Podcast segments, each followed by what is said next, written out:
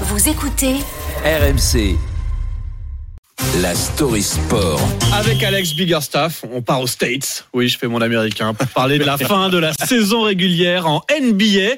Les playoffs vont bientôt débuter, mais c'est donc l'heure de faire un, un, bilan de la saison de nos Frenchies sur les, sur les parquets américains. Et c'est un bilan qui va faire mal ce matin, je suis désolé, mais c'est décevant. Ils étaient 14 à évoluer dans la Grande Ligue américaine la saison dernière. Et bien, cette année, ils n'étaient plus que 9. Et sur les 9, seulement 5 d'entre eux ont disputé au moins la moitié des matchs de la saison régulière. Vous voyez derrière pas mal, non? C'est français.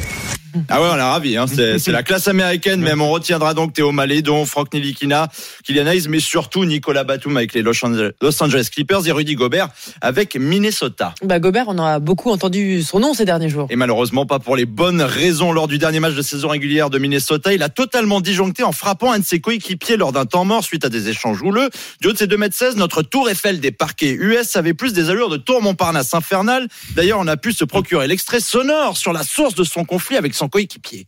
Oh là là, regarde là, t'as une tache. Hein Piscine. Comment ça m'a bien fait délirer Ah bah c'est normal, tu sais pourquoi? Parce que c'est très drôle ce que t'as fait. Voilà, après ça, le coup est parti tout seul, un peu too much pour une mauvaise blague, Rudy. Il a été suspendu un match par son équipe.